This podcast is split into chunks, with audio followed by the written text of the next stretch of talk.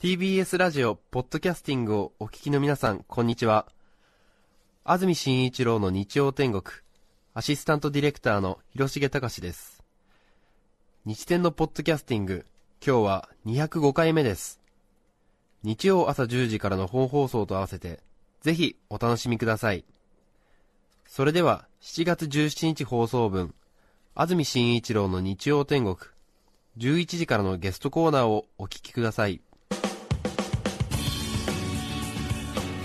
それでは今日のゲストですウクレレ奏者名戸山亮さんですおはようございますおはようございます。今日はよろしくお願いします。よろしくお願いします名戸山君は今大学1年生はい、大学1年生です。18歳19歳18です、ね。18歳。早生まれなので。ええ名戸山亮さんね、名前の名に渡るで山で名戸山で石川亮君と一緒ですね。名戸山亮さん。そうですね。名。戸山珍しい名字ですね。えっと、一応ルーツは沖縄なんですけれども、はい。えーまあ、出身は埼玉ですね。そうですか。知る人ぞ知るというかもうウクレレの天才プレイヤーとして中学生の頃から注目されていますけれども、ねえすごいです今日もウクレレ持ってきてくださってはい、はい。ちょっと大きいですかねそうですね。えっと、ウクレレいろんな種類あって、はいまあ、それも、あの、後でお話できたらいいなと思ってるんですけれども、えーまあ、テナーサイズといって、はい普通のウクレレは、えーサイズは大きくなっております。はあテナーサイズのウクレレはい。そうですかそれではまずは1曲はい。早速いいですか？はい、大丈夫です。はいなんという曲を？そうですね、えー日曜日の朝ということで、はい。えー元気な曲、ええ。ーま僕が作曲した曲なんですけれども。作曲もするんだ。すごいね「えー Way to Go」という曲を、はい。えー弾きたいと思います。Way to Go はい、よろしくお願いします。では準備お願いします、はい。ちょっと緊張されてますかね？そうですね。結構緊張して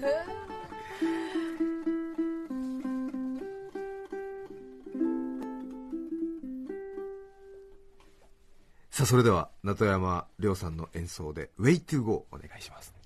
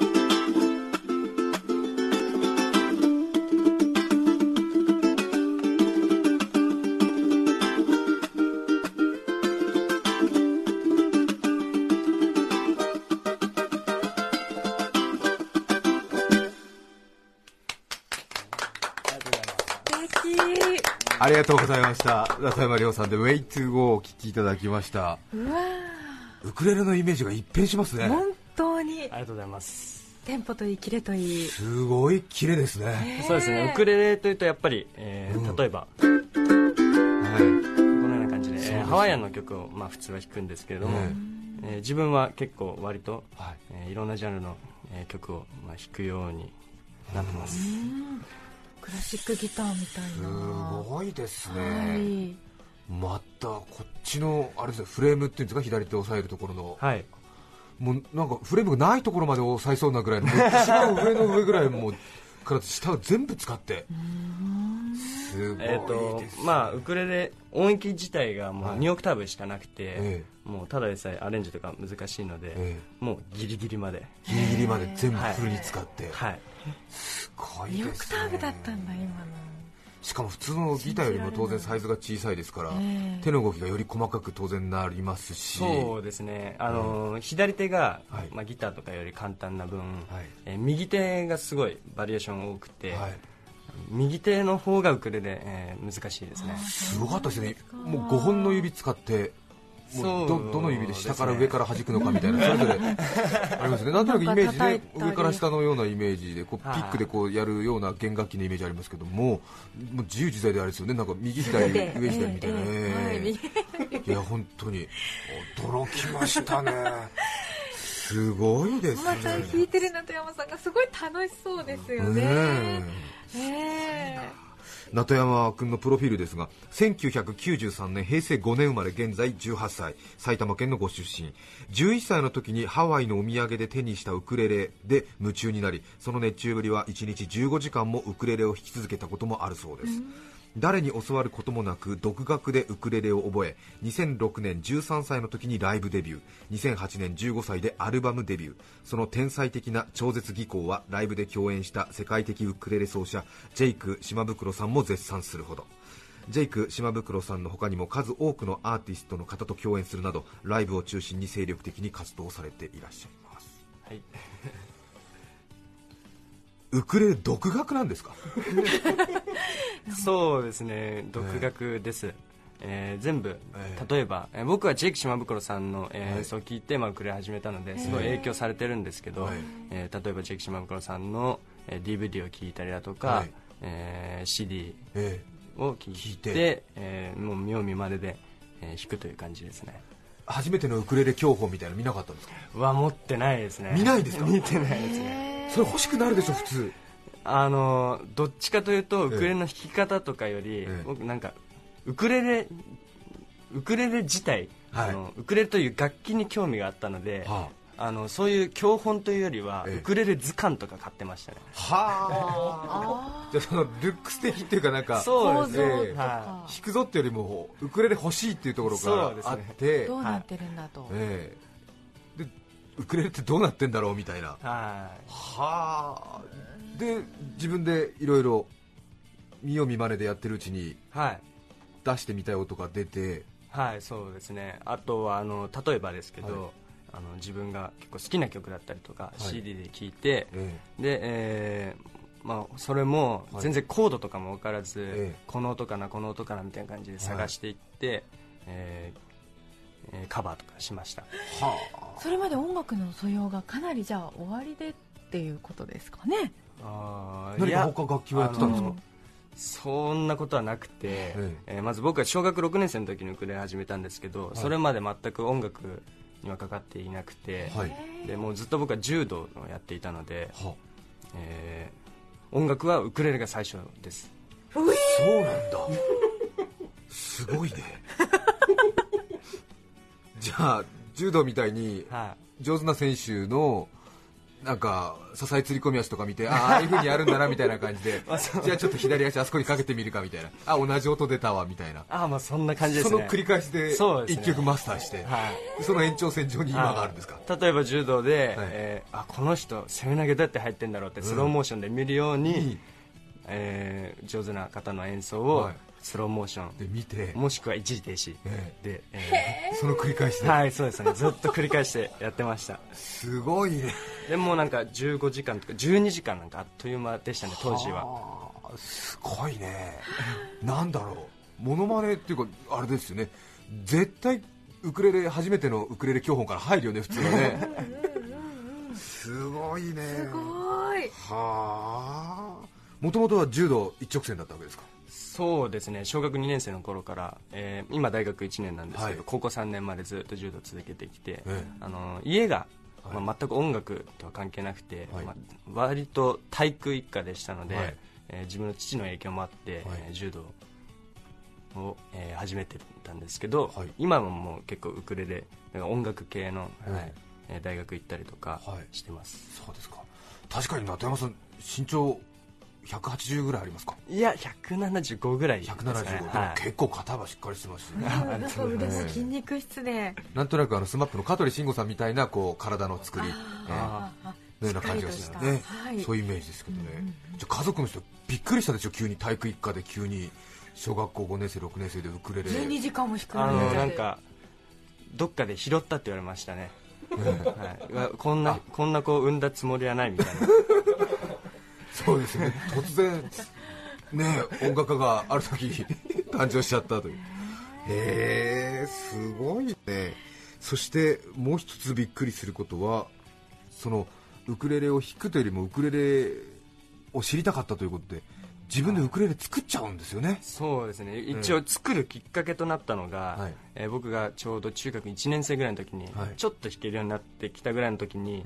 あのウクレレ新しいウクレレが欲しくなってはい。楽器屋に、えー自分の親と一緒に行って、はい。一目惚れしてしまった楽器があって、であこのウクレレいいな欲しいなと思ったんですけど、まあこあのーまあ、値段がちょっと手の届かないところにありまして、はい。で自分の父にもさすがにこの値段は無理だみたいなことを言われて、だったらもう作ってやろうみたいなそういう発想で、すごいよね。えそれえなんせ中学生の時ですか？そうですね。中学1年生。中学校1年生はい。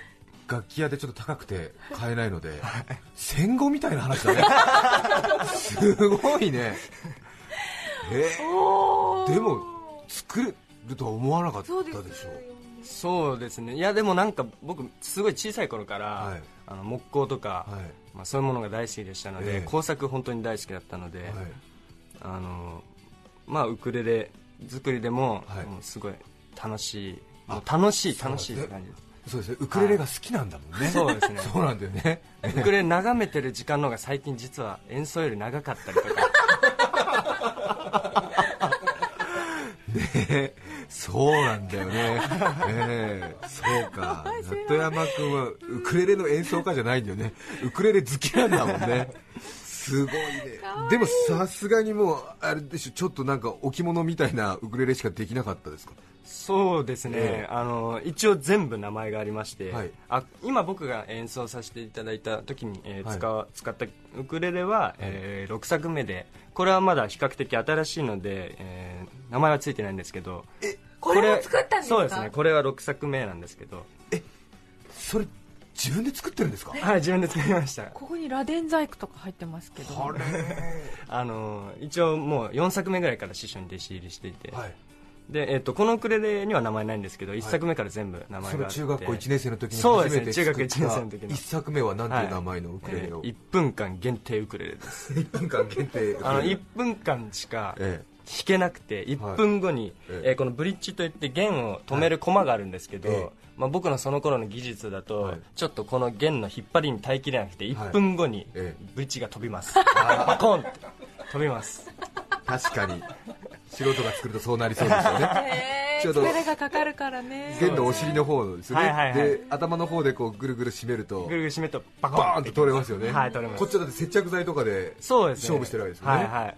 はあそれで1分間しか弾けないウクレレって名前がついて、そうそうですね。でも中学校1年生で見よう見まねで1分間弾けるだけのレベル作るっていうのもすごいと思いますよ。本当ですよね。そうですよ。そうですよ。え何合板とかこう糸のこで切ったりとかしてそうですね。あの一応ええ。ベニヤではなくて、はい。単板。単板使って、はい、看板で。そあのその頃僕糸の子も持ってませんでしたので、はい。なんか家にあったマイナスドライバーっぽいもので、ええ。ーこう例えばの飲みのようなそうですね飲みみたいな、え飲みみたいなものでこうええ。打ちつけてて、ええ。ー木の,、はい、木のはいはいはい。型とか作ったりとか、ちょっと考えられないですね。いいね。あの 横の板とか曲げる時も、はやっぱり曲げる機械とかがないので、はい。もう家庭用のアイロンで、えこうジューって夏夏、家の2階でええ。もう汗ダックダクになりながらやってて、えで割れてもうずっと泣いてたりとかしてました それでこれひょうたん型のこの曲線出したょうひょうたん型の曲線で、このくびれの部分があって、はいまあ、ギターもそうなんですけど、くびれの部分がなかなか厄介で、ええ絶対割れちゃうんですよね。何回やっても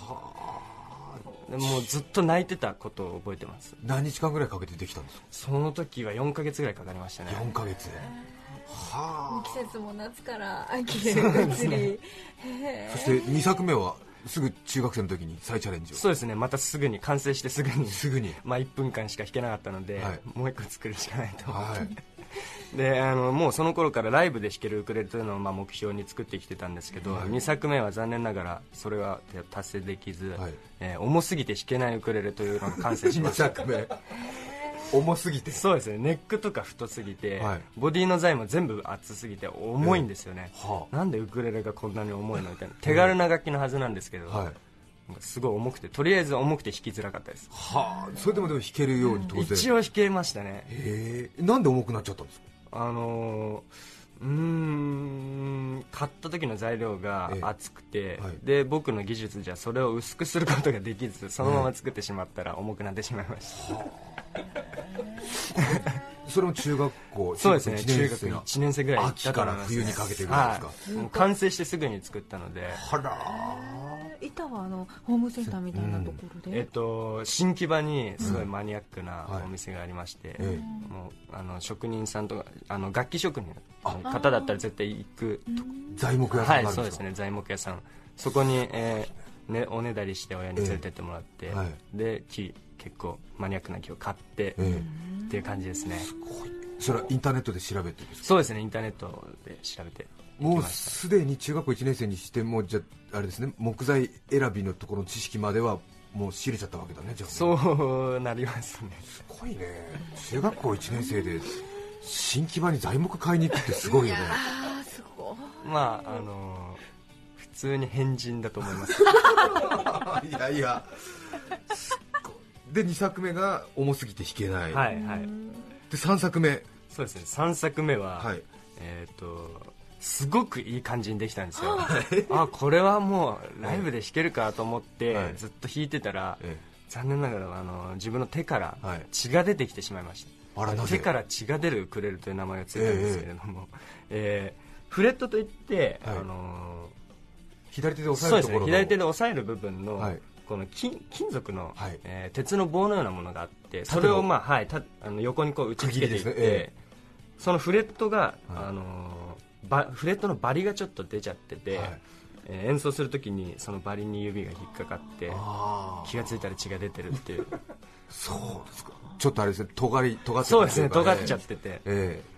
ちょっともう少しあの、ま、なんなんですかグラインドっていうんですかなんかそうですね、え磨かなきゃいけなかったですね 3作目にしてねでもそのバリがとかね。そのバリはどこで買ってくるんですか？あごめんなさいあのバリじゃなくてあのあフレット。そうですねフレットは例えばお茶の水の楽器屋さんに行って買ったりだとあか売ってるんですね。売ってますね。へえで貼り付けて。はい、1作目の時はそのフレットの仕入れ方とかも知らなかったのでね。お茶の水にとりあえず行ってフレットや、売ってたんで買ったんですけど、はいベース用で、はい。ウクレレにしては 太すぎて。太すぎて。まあそういうそうですよね、はい。そういうこと起きますよね。フレット売ってるんだ。はい売ってます売ってます。それすら知らなかった。へウクレレだったらウクレレ用より自分はマンドリン用とかの方が好きですね。ああの山が大きいのええ。で軽く押さえるだけではい。結構綺麗な音が出たりとか、そうなんですか、はい。へえそして今6作目ですからこれに移るにはあと2作。そうですね、はい。え4作目ではい。やっとライブで弾けるウクレレというのが、えー。完成しました、はい。やっとっていうか結構早いペースだと思いますよ、えそうですよ。そうですね。この4作目から、えー京都に、はい。えーある工房で、えー浦部弦楽器製作所というのは、えーまあ、後に僕が、えー弟子入りした、えはい。えービルダーさんがいらっしゃるんですけど、はいえーそこでその4作目に、ええ。ー弟子入りしてボディまではまあ自分の家で作ったんですけど、はい。そこから、えー完成するまで、ええ。ー浦部さんのところに行って、教えていただきながら、はい。手ほどき受けながら、ええー完成してはい。ライブで弾けるウクレレできました。すごいですね。京都まで中学生が来たわけですよそねれでいくつの時ですか？それは、えー中学2年生の時早いですね。あれ？そうそうですね中学2年生。中学校2年生。はい。でもうそこからは楽器や楽器製作所に行っては見せてもらって教えてもらって、いはいはい。最初にその浦部さんのところに行った時に、びっくりされませんでした？いやもうめちゃくちゃびっくりしました何にびっくりしたかって、こんな便利な機械があったなんてみたいな。ああそっかそっかそっか。作るのに。作るのにですね。向こうの浦部さんもびっくりしたでしょ。えうなんていう中学生なの？あの結構すごいマニアックな木。はいあるんですけど、はい。そそれとかも全部僕が知っていたので、ええ。こんな中学生いるかみたいな親の顔が見てみたいと言われました。いやいや。でもすごいと思うよね。へえ。実際ご両親はそうやって最初の1台を買ってあげた方が安く上がったんじゃないかとかそういうことはなかったんまあですか、そうですね。実際はあの材料費とか、交通費とか、ええ。いろんなこといろんなこと考えたら最初からえ結構高いの買った方が、えまあ、良かったかもしれない。で すいやいやいやいやでもすごいよ。いやでもそのね代わりまあでもに得たものがものすごく大きいですよね、はい、もうたくさんいろんなものを得たので、はい。で5作目6作目で、はい。今のが6作目。そうですね。もう完璧な仕上がりで。完璧ですね。そうですよね。え世界に演奏家にして制作者っているんですか？うわ僕が知るにはあんまりそそうですね。いないと思いますね。いないよね、すごい人だ。うん、ホームランバッターにしてバット職人。そうだよねまさにそうですよね。そうだよね。バットも日本一上手に作ってみたい。しかもホームランバッターみたいな。すごいことだよそれって。ね。えすごいよ、ええ水着のデザイナーにしてスイマーみたいなね。そういうねもうね。スパイクも作って何でもできるっていう。サッカー選手そうですよ。すごいね。いやでもきっとウクレレ作れるっていうのは演奏家としていうか演奏家に進むの？制作者として進むの？どっちなんですかえっ、といやもうできるならえ演奏家ですかね。いやそうだよね、そう確かにそうだよね。ウクレレ好きなんだもんね。でも制作者の道もやっぱりちょっと、そうですね。趣味とかとして？としてあのええー演奏しながらちょっと作ったりだとかそういうのもまあいいかなって。でもなんか人に売るために作るという考えは全く今までなくてもうはい。自分で演奏するために作るという感じなので、今所有してるウクレレは何本あるんですか？それ15台ぐらいあります。15台ぐらい。まあ、そのうちの何本かはまあ1分間限定ウクレレだったりあそういうのがありますので。もちろんあのそれも入れてますので、はい。あの楽器として、はいうんまあ、弾けないものも入れて15本ああそうですか。でもう本当に高いウクレレだとすごいその名人が作ったそうですね。あのその浦部さんも、はい。僕はあの浦部さんの、はい。えー楽器しか今ずっと演奏してないんですけれども、まあ、これもその浦部さんのところで、えー弟子入りして一緒に作ったもので、はい。結構しますね。あ値段は。ははあ。中山君が作った楽器じゃあ今売りに出すと当然その値段がつくってすそうですね。ごいね。あの僕が作ってるんですけど、はい。一応型とかそういうものは全部ええ。あの浦部さんのモデルですので。はい。一応浦部製作所モデルになるそうですね。ではい浦部製作所の一職人っていうことになるね、なるねほど。ええ。そうですか。ね。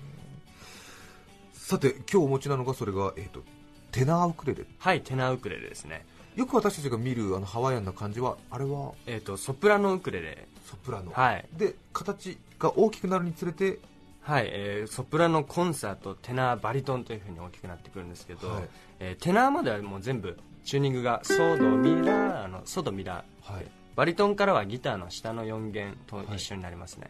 あそうなんですか。はい、はあでいろいろ曲によってそれを使い分けて。そうですね。ハワイのハワイの曲とかだったらソプラノウクレレではい。こうポロポロ弾いたりとか、うん。もうすごいそれもいいんですよね。え自分は結構割とギターの音を、えーまあ、選んで弾いてしまうので、はい。こういうテナーウクレレにもなるんですけどたまに楽器屋さんで3000円ぐらいのソプラノウクレレとか弾くと、はい。あこれもいいなみたいな感じで、ええ買ってしまいそうになります。い ちょっとやっぱりあれですよねあの高い音でポロンポロンポロンっていう感じもなんかこう、はいはやっぱりウクレレの魅力のね、そうですね。やっぱりいいところかもしれませんが。さてお話ばかりではラジオをお聞きの皆さんもそろそろと思ってらっしゃるかもしれませんね。もう一曲演奏していただけますか、はい、えーではえー今度はオリジナルではないんですけれども、はい。えーイーグルスの名曲で「デスペラードを」はい。えー自分がそうですね、えー中学12年ぐらいの時に初めて僕がアレンジした曲でカバーした曲で、はえーまあ、それから今になかけてまあいろんいろいろアレンジは変わってるんですけれども、はい。えー結構思い出の深い曲ですのでわかりました。えー聴いていただけたらなと思います、それでは準備の方おはい。願いします、い、やーすごいね。なんか聞く話聞く話びっくりです ね。嘘みたいな話の連続ですがでも演奏を聞くと納得できますねそれでは中山亮さんの演奏で「デスペラードならず者」お聴きいただきますどうぞ7月17日放送分、安住紳一郎の日曜天国、ゲストコーナーをお聞きいただいています。著作権の問題があり、こちらの曲は配信することができません。引き続きゲストコーナーをお楽しみください。改めまして今日のゲストはウクレレ奏者の名戸山亮さんです。名戸山さんの演奏をぜひ生で聴いてみたいという方今日この後午後3時から新大久保の黒沢楽器本店で無料ライブがありますので、無料ライブ。ねえ間に合うという方、ぜひ足をお運びください、はいそして7月30日の土曜日には埼玉県春日部市の春日部フラカフェでも名戸山亮さんの演奏を聴くことができます。午後6時会場7時開演です。こちらは予約制になりますので詳しくは番組終了後ホームページでご確認ください、はい、はい。ありがとうございます。いやーすごいですね本当に。ええ。また多分ライブコンサート行きますと名戸山さん名戸山亮君のねちょっとあのびっくりするぐらいええ。18歳らしさにびっくりすると思いますねの生命力に、ええ。あのはい。うん。感じることができると思います。イメージで言うとあの水球の国体強化選手がウクレレ弾いてるみたいな感じの いやいや、ええ本当に日焼けもね、されて、ね。ええ。ちょっとあの、え。なんかね、あの高木ブーさんとか牧真司さんの印象があるんで、なんかえムームー来た感じの、なんかこう、あーみたいな感じのイメージがあるとびっくりされます、ええ。かっこいいですね、す。ごいですね、中学校1年生、えー小学生の時にウクレレ見て、はい。はい。見よう見まねでやって、はい。まあ、10年かからずここまでできるようになったことに関してどう感じますか、自分のことながら。いやでもあの、えそういうセンスみたいなのがあったとは思えなくて、例えば最初に、えー初めてウクレレレッスン受けた時なんか、家族でなんですけど、えーまあ、僕と、ええ僕と母がもう本当に下手で、はい。全然ついていけなくて、まあ、ええそれで、ええー悔しくて僕はかあのホテルでずっとウクレレ、はい。えー触ってたらハマってしまった、まあ、それがえー初めの、まあ、きっかけとなったことなんですけど、へえもう全然自分の兄だったり自分の父の方が、まあ弾けていて僕全然最初弾けなかったので、はい。多分弾く時間だと思いますね、もう。あそうですか。はい、練習した時間がそうですね。多かったからあもうなんか練習というよりも楽しくて、ええー親に取り上げられるほど、えご飯だとかお風呂だとか言われても,、もうずっとウクレレ弾いてて 取り上げ、怒られてたぐらい、えーずっと最初もう弾いてたので、はい。まあ、それがあって、まあ、今があるのかなと思います。いやーねきっと陰での努力はねたくさんあると思うんですけどもいやーもうなんか18歳にしてこのはい。実力と熱意嫉妬しちゃうねなんかね。うね。んこれからの人生いろいろ誘惑多いと思いますけれどもそのウクレレの愛だけは変わらずに、えーますますウクレレと極めてください、はいありがとうございました、えー今日はお会いできて嬉しかったです。いえいえ本当に。こちらこそ本当にありがとうございました。ありがとうございました。ウクレレ奏者名戸山亮さんをお迎えしました。ありがとうございました。中山亮でした。ありがとうございました。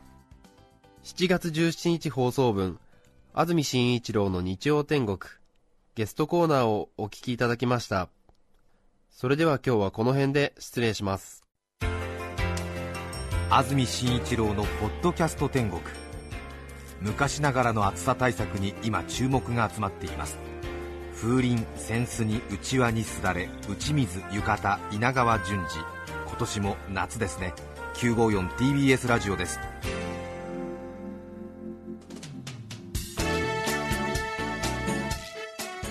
さて来週7月24日の安住紳一郎の日曜天国。メッセージテーマは「私のアナログなところ」ゲストはシンガーソングライターの牧原紀之さんをお迎えします。それでは来週も日曜朝10時 TBS ラジオ954でお会いしましょう。さようなら。安住紳一郎の「ポッドキャスト天国」これはあくまで試供品皆まで語れぬポッドキャスト。ぜひ本放送を聞きなされ。TBS ラジオ954